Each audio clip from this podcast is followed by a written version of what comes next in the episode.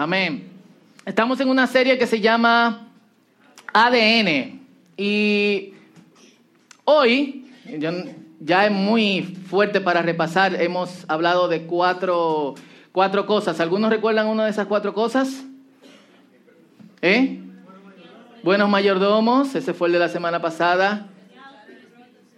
¿Eh? Obedientes al Espíritu Santo, como Jesús. ¿Qué más? Gente imperfecta en reparación. Y hoy vamos a hablar de relacionales. Somos una comunidad donde la hermandad está por encima de lo funcional. Somos una, una, comunidad donde la hermandad está por encima de lo funcional. Y vamos a leer en Romanos capítulo 15, versículos 4b, es la última oración del versículo 4, hasta el versículo 7. Romanos capítulo 15. Cuando lo tengan pueden decir amén.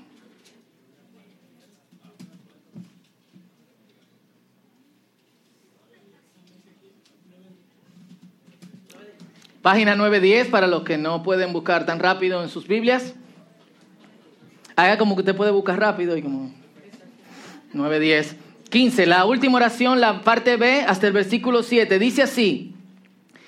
Y las escrituras nos dan esperanza y ánimo mientras esperamos con paciencia hasta que se cumplan las promesas de Dios. Que Dios, quien da esa paciencia y ese ánimo, los ayude a vivir en plena armonía unos con otros. ¿En plena qué? ¿En plena qué? Armonía, unos con otros, como corresponde a los seguidores de Cristo Jesús. Y armonía no es en el mismo tono vamos a estar en desacuerdo muchas veces. Para los que saben de música aquí, el acorde de do se forma con qué? Sol, do, mi. Son tres eh, notas diferentes, una triada, y hay modo experto, está séptima, está novena, está disminuida en la quinta, cuarta, de si se te no sé cuánto. Wellman sabe más de eso que yo, ya yo me retiré de tocar piano. Entonces, armonía no es que sonemos igual, ni que seamos iguales, ni que pensemos de la misma manera, sino que a pesar de eso, nosotros sonamos bien. ¿Te gustó, eh? Ah, vamos a orar. Entonces, todos ustedes podrán unirse en una sola voz. Eh, y, y es muy loco, lo estoy viendo ahora. Pablo está pensando en un coro. Él está diciendo, todos ustedes podrán unirse en una sola voz para dar qué? Alabanza y gloria a Dios, el Padre de nuestro Señor Jesucristo. Por lo tanto, acéptense unos a otros. Es decir, en este coro todos somos diferentes y todos cantamos diferentes, pero para sonar en armonía tenemos que aceptarnos en medio de esas diferencias, tal como Cristo lo aceptó a ustedes, para que Dios reciba gloria. ¿Qué quiere decir eso? Dios recibe gloria a través de la comunidad. Qué loco. Y la comunidad es, de hecho, una de las cosas más difíciles entre los creyentes. O sea, una de las cosas que da más trabajo es la gente congregarse. Eh, cada vez que ustedes le llaman el sábado en la noche le dicen, vamos para la playa mañana. Tu gaguea, ¿eh?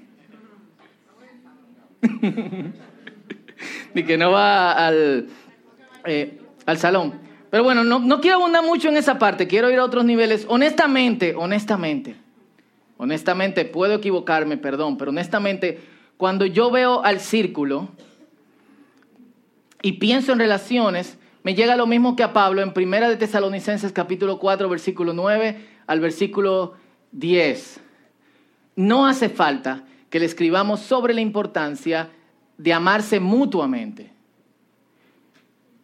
pues Dios mismo les ha enseñado a amarse unos a otros. Es más, ustedes ya muestran amor por todos los creyentes. Si siguen leyendo ese versículo bíblico, Pablo dice que su fama, la fama de la comunidad que ustedes tienen, ha llegado hasta Macedonia.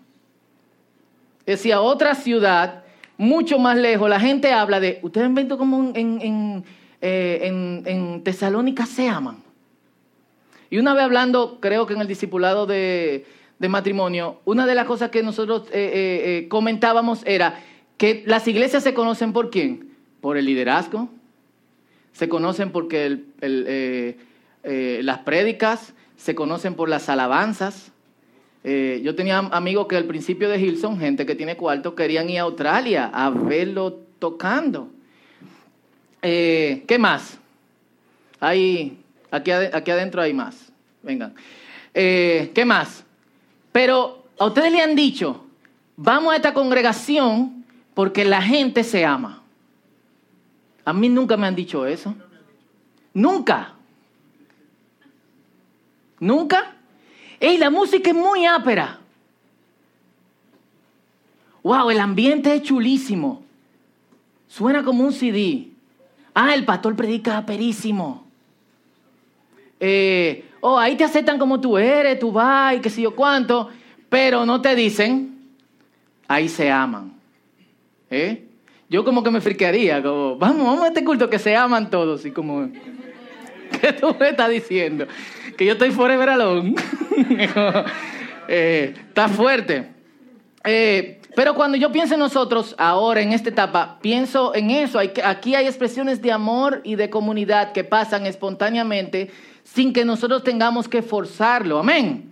Y eso está chulísimo. Y ha surgido no de nosotros mismos, sino de un movimiento de Dios. Es como, hermano, hermana, yo te amo. Yo no sé por qué yo te amo a ti. O sea, miren a Rubén. No, Te amo, hermano. Te amo. Te amo. Lleno de capacidades y de virtudes. ¿Eh? Es de verdad, Rubén. Y toca piano, ¿eh? hay que probarlo, ¿eh? Importado desde, desde, desde Venezuela. Y esta semana en, México, yo aprovecho para comer. Eh, aquí no había grillo. Había mono, pero no lo encontraron. Entonces dije, qué bueno. Eh, pero en México hay este plato que se llama huevos divorciados. Yo lo pedí para ver qué, era, huevos divorciados. Y huevos divorciados son dos huevos que de un lado tienen salsa verde y el otro tiene salsa roja. Pero no tan divorciados, simplemente son huevos diferentes. ¿Eh? ¿Eh? la habichuela de los hijos. Eh, huevo que da. Eh, habichuelita. Pero está ahí y en la barriga van para adentro. Yo cuando imagino la comunidad de fe, pienso en eso. Y de hecho, si yo viviera en México, pesase 500 libras.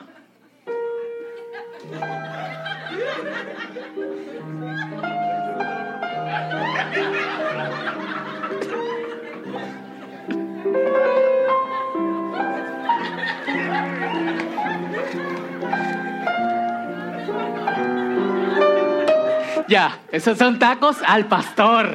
¿Eh? Para que lo sepan. Así que yo quiero en esta mañana hablar en una dirección diferente a esto de amémonos uno a otro, que sé cuánto. Eh, porque sabemos que nadie logra nada solo. Cool. Hay una frase, yo no me la sé bien, que dice, si quieres llegar rápido, rápido ve solo. Si quieres llegar lejos, ve acompañado. Y cada vez que uno piensa en otros, significa, hay, que chequear porque puede ser que alguien quiera venir y está del otro lado. Eh, significa que cada vez que nosotros pensamos en unirnos a otras personas, casi siempre pensamos en lo que podemos sacar de ese, de ese grupo de, de personas. Cada vez que pensamos en comunidades, en relaciones, en, intercambio amoroso, aunque sea en tu subconsciente y en la capa más baja de quien tú eres, uno siempre piensa, ¿cómo esto me beneficia? ¿Qué yo puedo sacar de, de, de, esto? Y en cierto modo, como nosotros pensamos en cada cosa como un recurso, el tiempo se invierte. Cool. Decimos también, yo invertí mucho tiempo en esa relación. Yo invertí mucho de lo que yo soy en esa persona. Tú quieres, tú siempre piensas, y no está mal, en lo que tú vas a sacar de esto. Pero no es solo lo que la gente nos suma, sino cómo nosotros le sumamos a la gente. Y por eso yo quiero hablar hoy de un cambio de pensamiento basado en cómo nosotros nos invertimos en otro. Perfecto, está pasando comunidad. Nos amamos, nos conectamos bien, hay expresiones de, compañerismo espontáneas.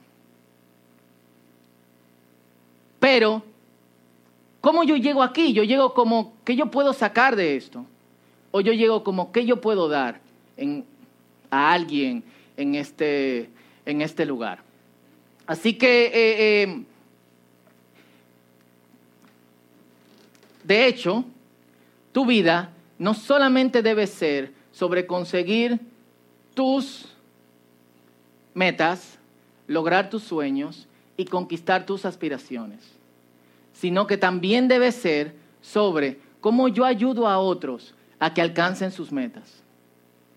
Cómo yo ayudo a otro a que logren lo que aspiran. Y cómo yo ayudo a otro a que crezcan de manera tal que alcancen sus sueños y sus propósitos. Y en Cristo, esto es lo que debe pasar en el intercambio relacional que tenemos eh, unos con otros, donde nos revelamos mutuamente el Evangelio, la buena noticia. Entonces yo propongo dos niveles en el tiempo, poco tiempo que tenemos, en que nosotros podemos hacer eso dos niveles en que nosotros no podemos invertir en otras personas. Y yo quiero que se quiten de la cabeza el, el que yo puedo dar en este lugar. Casi siempre, en el lenguaje cristianoide, evangelicanoide, cuando tú llegas a una congregación, tú piensas en recibir. Y mucha gente se va de una congregación y dice, yo no estaba recibiendo. Nunca dice, no me dejaron dar. Muy raro. Pasa, pero no. Cool. Pero cuando pensamos en dar, ¿qué pensamos? Todos los espacios están llenos. Toda la gente que canta, canta. Toda la gente que está haciendo cuestiones, eh, la está haciendo. ¿Qué yo puedo dar? Yo te propongo dos niveles. Y bueno, hay que abrir más espacio para que más gente cante y, eh, y, abra, y pueda ejercer sus dones. Pero yo propongo dos niveles en otro sentido, en cómo yo le puedo sumar a otros. El primero, en nuestro corazón casi nunca Dios está conforme con nosotros.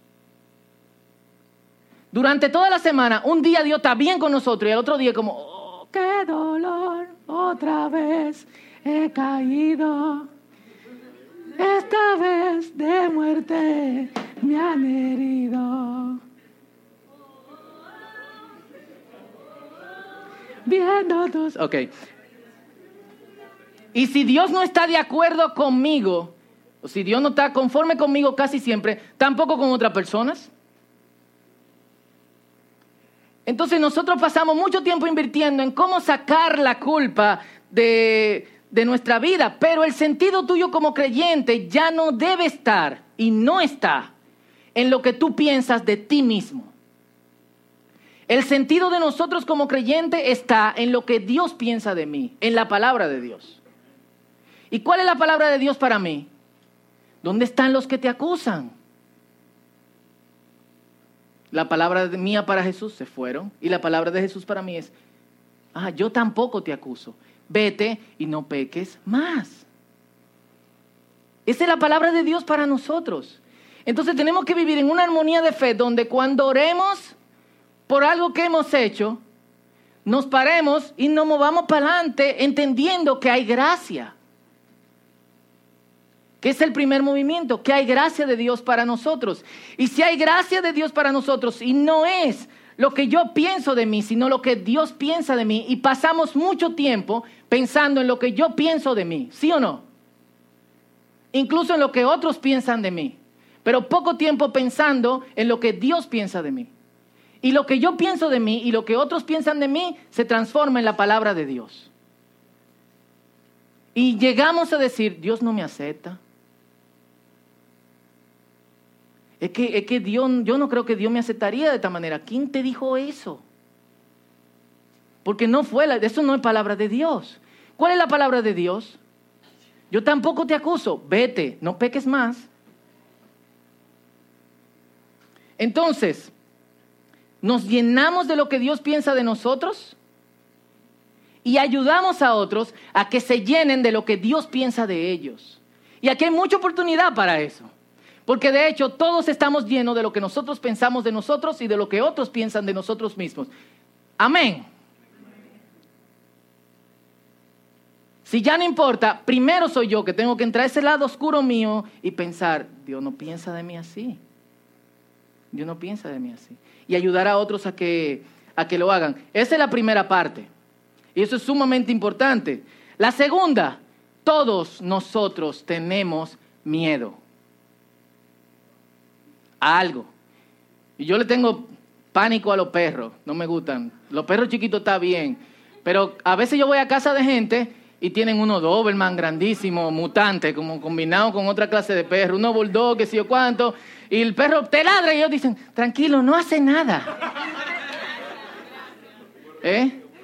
La última vez que confié en un bulldog, me brincó arriba saliendo del baño. El, el dueño lo agarró y dijo, huélelo, que te huela, que te huela.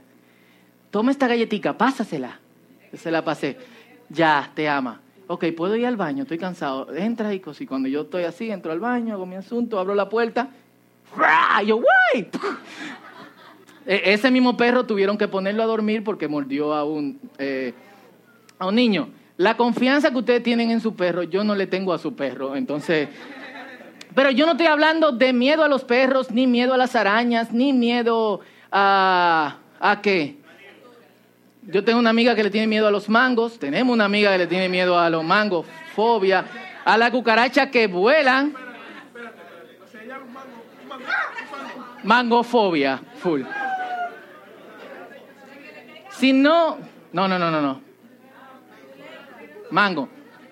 Entonces no estoy hablando de esa clase de, de miedos, sino los miedos básicos que llenan a todo ser humano, que son cinco. Primero, Miedo a perder la reputación. Es decir, miedo a que otros piensen mal de mí. Miedo a quedarme solo. Miedo a fracasar o fallar. Pero a fracasar o fallar en cosas que valen la pena. Por ejemplo, yo no juego basquetbol y si a mí me invitan a jugar basquetbol y fallo en el juego de basquetbol, yo sé que yo voy a fallar y voy a fracasar, no me importa. Pero hay cosas profesionales o en familia o criando hijos en lo que tú no quieres fracasar. Eh, o para, bueno, Fausto, no todos son matrimonios, o dándole cotorreza a Jeva, nadie quiere fracasar. Eh, entonces, eh, hay cosas que sí valen la pena y uno tiene miedo a fracasar o fallar en eso. Miedo al mañana, al futuro. Y miedo a la muerte. Estos son los cinco miedos que toda persona tiene y todos tenemos uno o algunos. Si, si lo tenemos todos, al final de, de la prédica, cuando empiecen a cantar, se acercan a mí y me dicen, tengo todos los miedos, entonces abrimos el altar porque hay que orar. No, no, en serio, sin relajo. Porque de hecho entonces vivimos en pánico y si Dios está haciendo un trabajo en nuestra vida, no se puede eso. Entonces la gente tiene miedo a perder la reputación. Piensa cuál es tu miedo. Miedo a la soledad, a quedarse solo. Que de hecho el miedo a, la a perder la reputación es miedo a quedarte solo también. Miedo a fracasar en cosas que, que valen la pena, que son importantes. Miedo a qué, me va, qué va a pasar mañana. Y miedo a la muerte nuestra medida de paz y de ansiedad. Y así como estoy notando que Pablo está hablando de un coro en Romanos capítulo 15, versículo 4b hasta el versículo 7, estoy pensando en el saludo de la iglesia en este momento. Está llegando ahora. Cada vez que, que dos creyentes se veían decían gracia y paz. Gracia es lo que Dios piensa de nosotros. Paz es vivir sin miedo. Y de alguna u otra manera nuestra medida de paz y nuestra ansiedad están conectadas, directa o indirectamente, a uno de estos miedos. Full. Algunos tienen ese miedo y no lo saben. Como seguidores de Cristo entendemos que madurar es ser como Jesús. Nuestra medida es Cristo. Y si nuestra medida es Cristo, cuando exploramos la palabra, de las primeras cosas que nosotros nos damos cuenta es que Jesús venció todos esos miedos. Jesús no temía perder su reputación. De hecho, para algunos no lo tenían. ¿Qué decían de, eh, de Jesús? Dicen, este es un borracho que bebe y come con recolectores de impuestos, con, eh, con pecadores. Algunos de nosotros eh, eh, tuviésemos, ay Dios, está pensando mal de mí, ya el pueblo no me quiere. Jesús seguía comiendo con pecadores, seguía juntándose con gente de reputación extraña, no le importaba lo que otras personas pensaban de él, dominó la humildad y se había puesto en las manos del Padre. Las críticas, juicios u opiniones nunca alteraron la paz de Cristo. ¿Y cómo Jesús lo hacía? La única opinión que vale, ¿cuál es? A mí lo único que me importa es la opinión que viene del Padre. La crítica de Jesús a los fariseos fue, ustedes están perdidos porque lo que viven es haciendo cosas para que uno darse la gloria al otro, viven dándose alabanza entre ustedes, pero no le dan gloria a Dios. Entonces, detrás de lo que tú haces, lo estás haciendo para que otros en algún punto de tu vida te digan bien hecho. Principalmente los otros que te decían que no era posible que tú lo hicieras. tenemos que ver entonces cómo entramos en esta parte donde Jesús no temía perder su reputación, yo también debo llegar al punto donde no debo temer perder mi reputación. Miedo a la soledad. Jesús no temía estar solo. Su relación cercana con el Padre eliminó el miedo a la soledad y desapareció la necesidad de que las multitudes lo afirmaran. De hecho, Jesús le dice a los discípulos en Marcos capítulo 10, versículo 37, le dice, ustedes me van a dejar y todos se van a ir, pero el Padre va a estar conmigo. Y los discípulos volvieron. Y a pesar de que Jesús le decía a la multitud, ustedes me buscan a mí porque yo le di pan, los alimenté. ¿Qué hacen? Busquen a Dios. Las multitudes seguían sintiéndose atraídas por Jesús. ¿Por qué? Porque Jesús no las necesitaba. Y ellos sí necesitaban lo que Jesús tenía. ¿Qué era Jesús? ¿Qué era lo que Jesús tenía? Paz. Jesús no temía fallar. Se sometió a la voluntad del Padre. Y algo pasa con la voluntad de Dios. Dios va a hacer su voluntad. Y no va a fallar en hacer su voluntad. Y cuando tú dices, voy a poner mi vida en las manos de Dios, no hay forma de que falle. Porque el Padre no falla. Obviamente ese nivel de entrega de control es fuerte. Es como Dios, ya yo no puedo hacer nada más con esto. Toma. Y ya, oro, es a tu voluntad, eh, a tu voluntad con eso. Es fuerte esa desconexión. Pero poco a poco tú vas viendo cómo la voluntad de Dios para tu vida es mucho mejor que la voluntad que tú tienes para tu vida y que Él va a hacer lo mejor que es para ti y Él no va a fallar en eso. Jesús sabía eso. Si el Padre no falla, ¿dónde están mis planes mejor?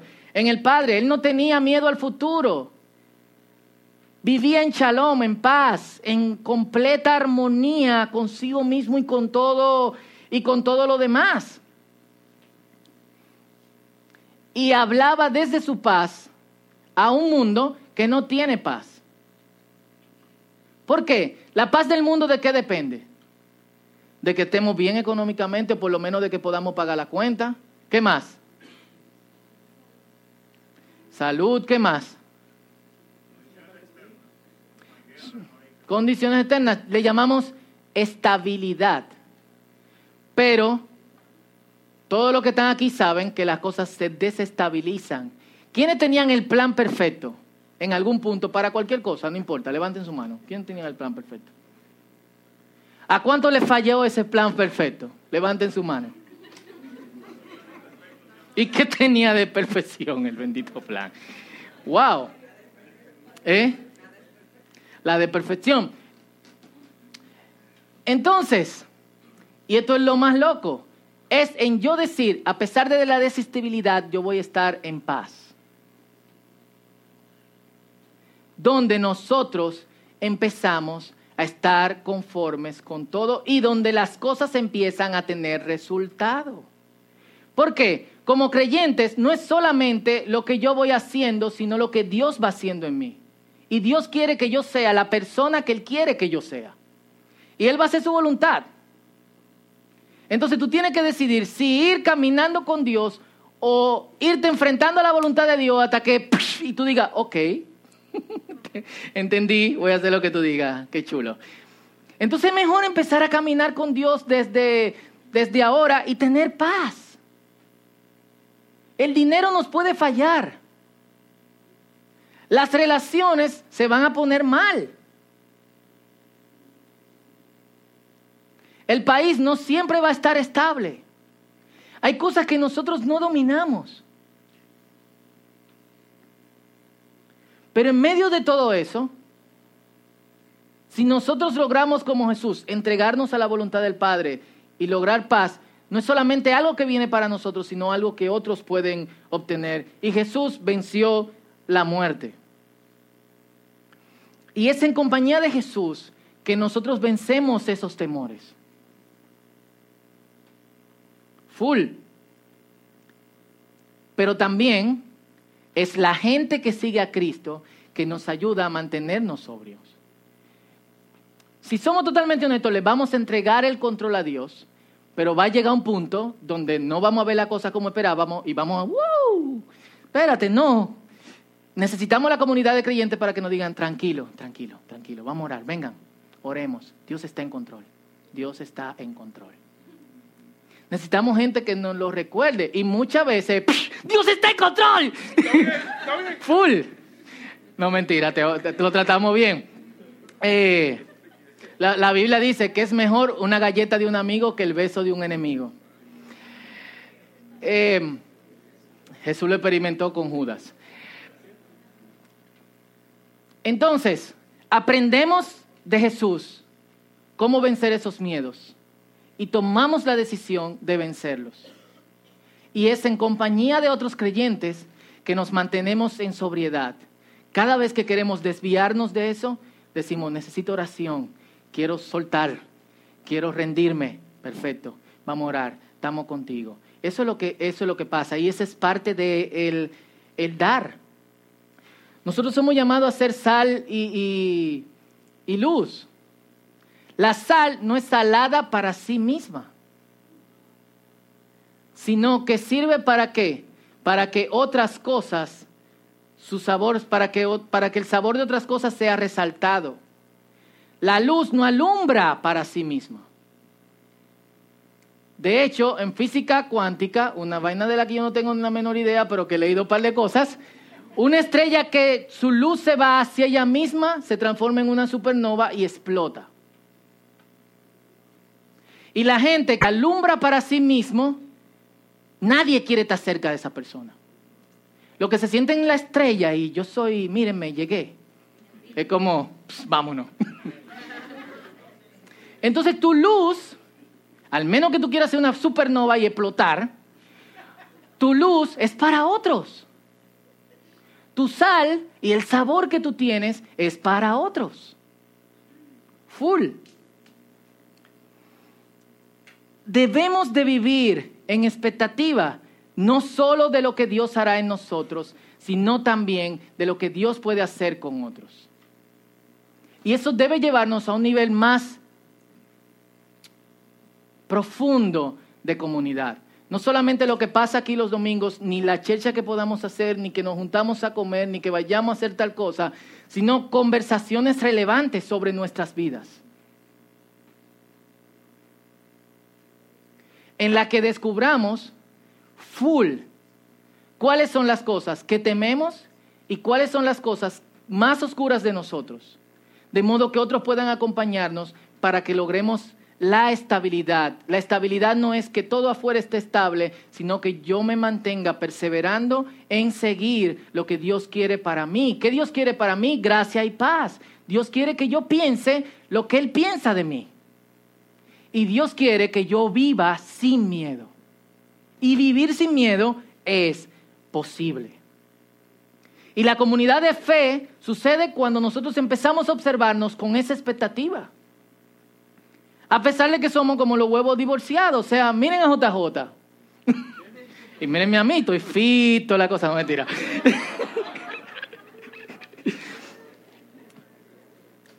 Entonces, cuando estamos en ese nivel de comunidad, descubrimos cosas nuevas de la gente. Descubrimos también lo que Dios está haciendo en medio de ellos. Descubrimos también cuáles son sus sueños, qué quieren hacer. Y no nos burlamos de sus sueños, sino que decimos, te apoyamos, ¿qué es lo que hay que hacer? Eso es lo que debe de pasar dentro de la comunidad de fe. Y en esa comunidad las personas son nuevas cada día. Porque cada momento que nosotros pasamos, perdón, perdón, él está ahí loco por la mala. Cada momento que nosotros pasamos,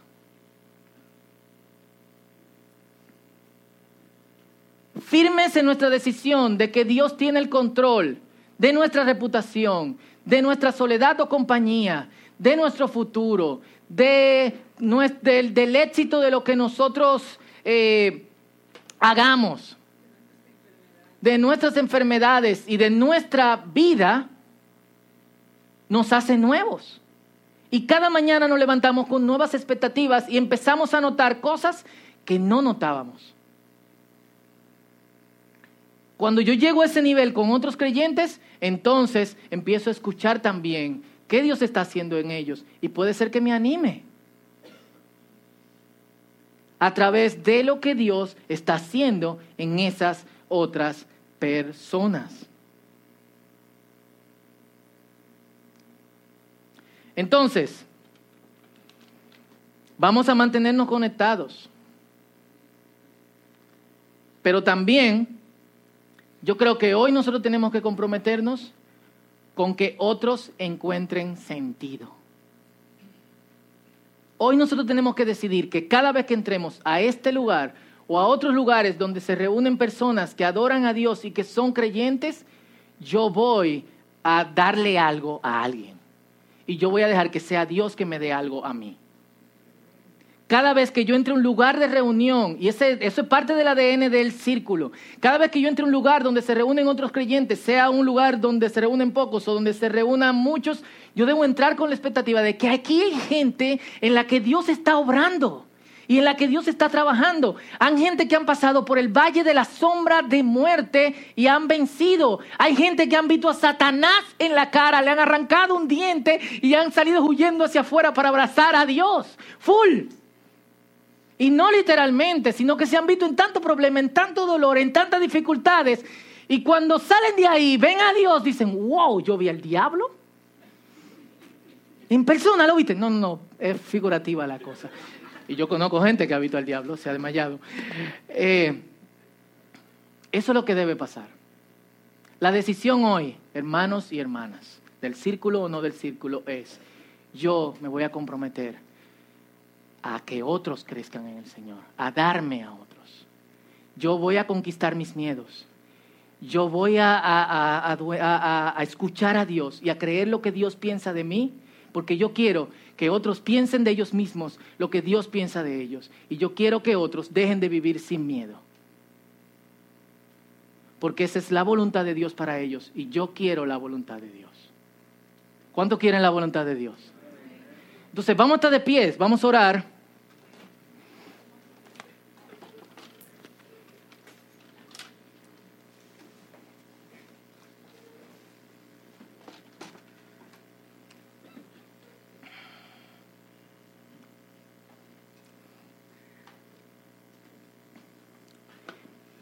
Yo quiero que empecemos por la segunda parte. ¿A qué le tienes miedo?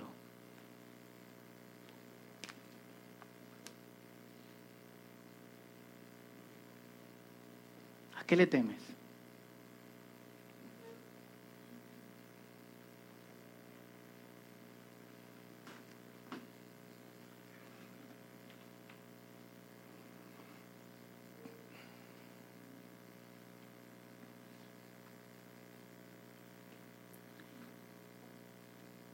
Y esto es muy importante que lo hagas porque nuestra oración va a estar basada en eso. Esto es una oración muy personal.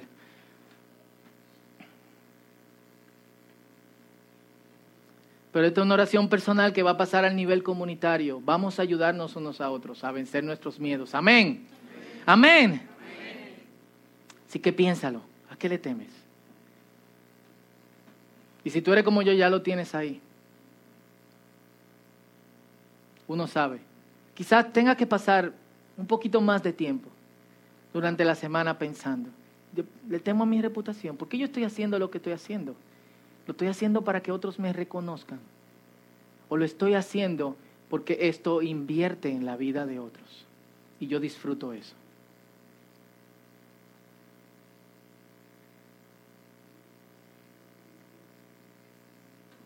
¿Qué piensas de ti mismo en relación a Dios? ¿Cuál es la palabra de Dios que te, te has estado diciendo en tu mente? que puede que no sea la palabra de Dios.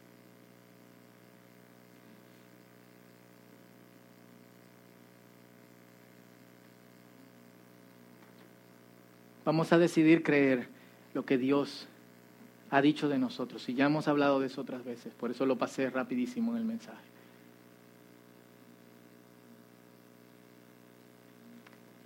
Vamos a hacer esta primera oración. Señor, en el nombre de Jesús, oremos todos juntos. Y dile, dile al Señor, pongo mis miedos o mi miedo delante de ti, Señor. Quiero explorar la vida de Cristo. ¿Cómo lo hizo en su palabra? De manera que yo pueda hacer lo que Jesús hizo y vencer lo que Jesús venció.